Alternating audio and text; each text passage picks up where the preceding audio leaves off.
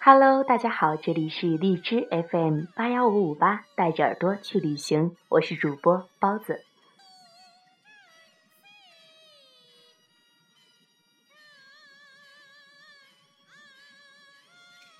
我是假霸王，你是真虞姬，这是段小楼讽刺陈蝶衣的一句话，同样呢，也是电影讽刺世人的一句话。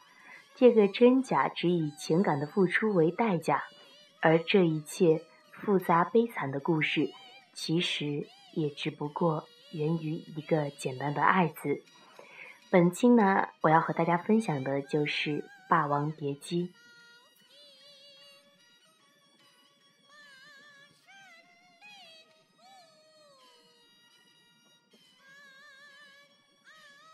即便陈凯歌导演前些年磨刀霍霍地拍了一部自杀式的无极，而最近几年执导的电影呢，也并没有太高的艺术表现，但是也没能够从根本上动摇他的地位。这在很大的程度上呢，是因为他导演了《霸王别姬》。《霸王别姬》是目前唯一获得过戛纳电影节最佳影片金棕榈奖的中国电影，享有世界级的荣誉和声誉。虽然它可能不是中国最伟大的电影，但是相比后来的《荆轲刺秦王》以及其他第五代导演的大部分作品，它更能够做到雅俗共赏，在故事完成度。人文思想和视觉呈现方面呢，都有着良好的全面平衡性。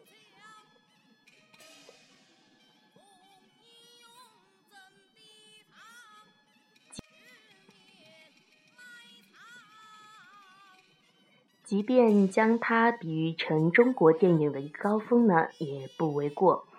如果说现在的院线电影能够达到它的八成水准，那绝对是一部不错的电影，而正是这种特性，使它能够经受住岁月的磨损，在一代又一代的电影观众心里广为传唱。《霸王别姬》呢，改编自李碧华的同名小说，它的成功既得益于原著的细腻和深刻，同时也有着自己的完整表达。最后成就了一部经典电影。这个故事呢，有着半个世纪的时间跨度，但是呢，却并不会感觉到割裂，浑然天成般的成为了整体。从北洋政治统治下百业凋敝的中国开始，《霸王别姬》就置身于浓重民族色彩的悲怆之中。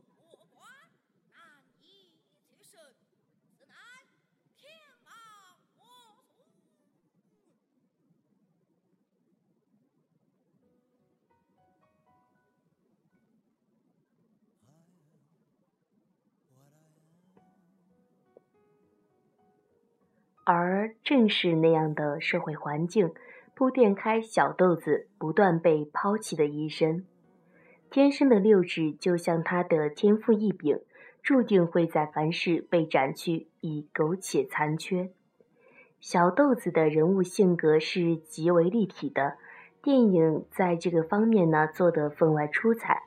胆小倔强、敏感多情，不逃避世事的艰辛痛苦。却在听师傅讲戏文的时候，默默的流泪。也许小时候的虞姬就像小豆子一样，听过另一个从一而终的故事，这颗在幼小心灵里悄悄埋下的种子，终因造化弄人呢，结出了全部的苦涩果实。这是他的性格，也是他的宿命。一个人有一个人的命，师傅是这么说的。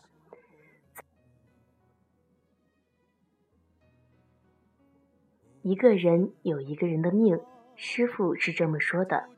在这部饱含宿命缠绕和生存状态的电影中，总会有关键的人物出现，就像每个人的命运。当对过去充满幻觉的张公公用残剩和扭曲剔除了小豆子心中仅剩的美好，师傅无能为力，也打开了小豆子通往痛苦烦乱的黑暗之门。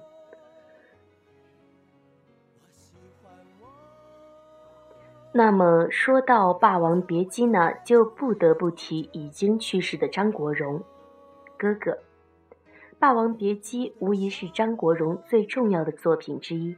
他所饰演的成年小豆子陈蝶衣，柔弱而顽强，疯魔而痴迷，仿佛就是他自己内心的化身。陈蝶衣无疑是纯粹的，笃信从一而终。虞姬的自刎盘亘在他的生命中，他追求如戏文般纯粹的世界，却终因得不到回应而肝肠寸断。在菊仙登门定亲的那天晚上，他用摔门而入和摔门而出来换位自己的情感世界。菊仙在他的心中永远是一个不折不扣的第三者。他始终心存希望，但是呢，注定要伤心欲绝。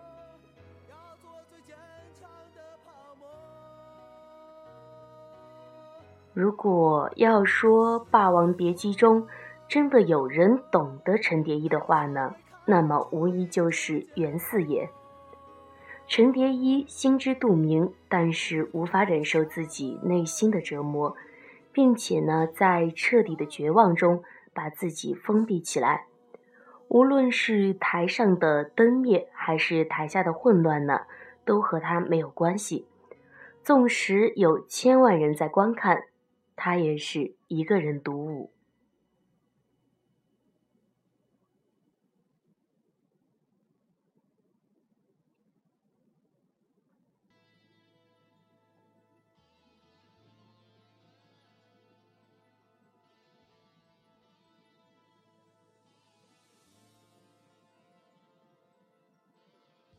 陈蝶衣无疑也是勇敢的。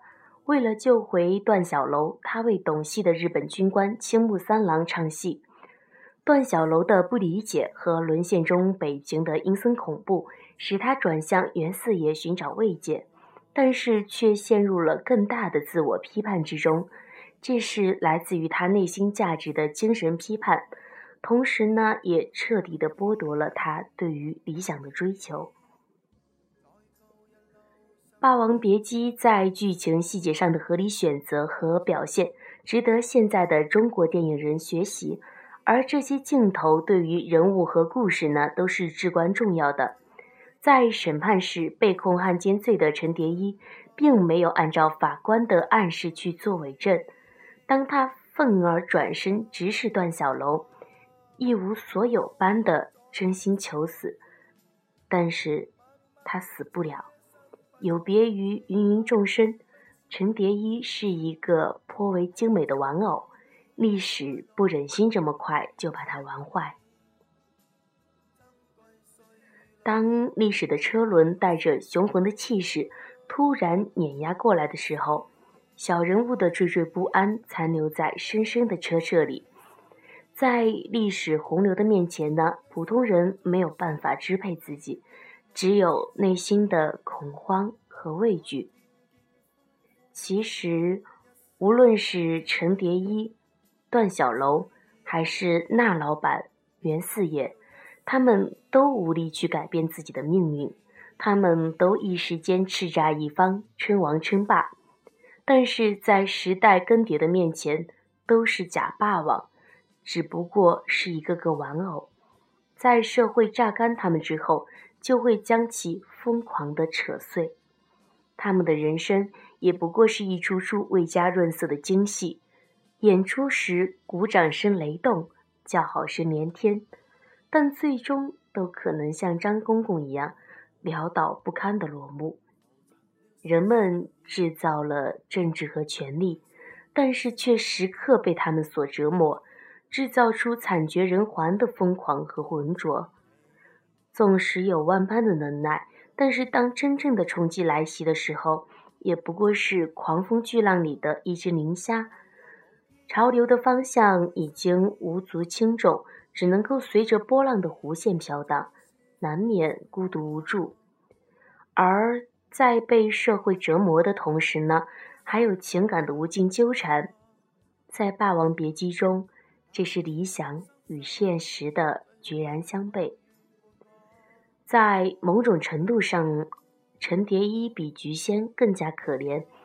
他能获得爱的机会和形式呢，要比菊仙少得多。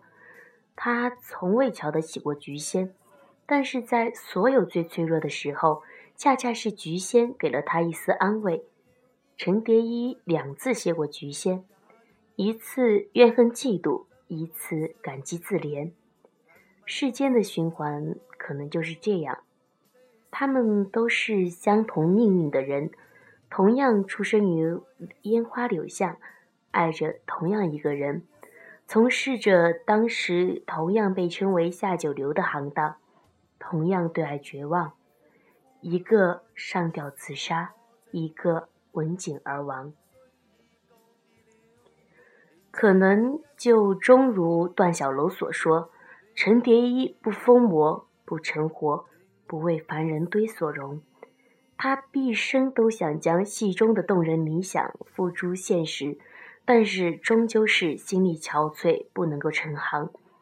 就像他给母亲所烧的信中所言：“师哥小楼对我处处照应体贴，我们白天练功喊嗓，晚上同台演戏。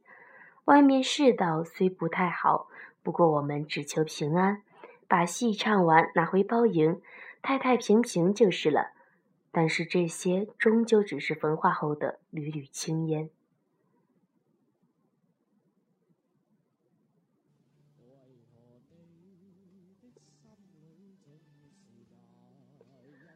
我们不想去评判谁对谁错，人生如戏，戏如人生。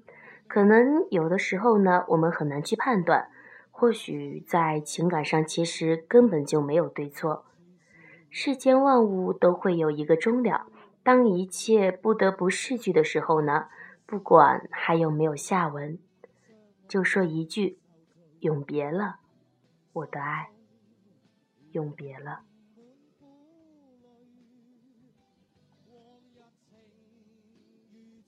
两年前看哥哥演陈蝶衣的时候呢，我心里有种感觉，认定了张国荣就是陈蝶衣，陈蝶衣。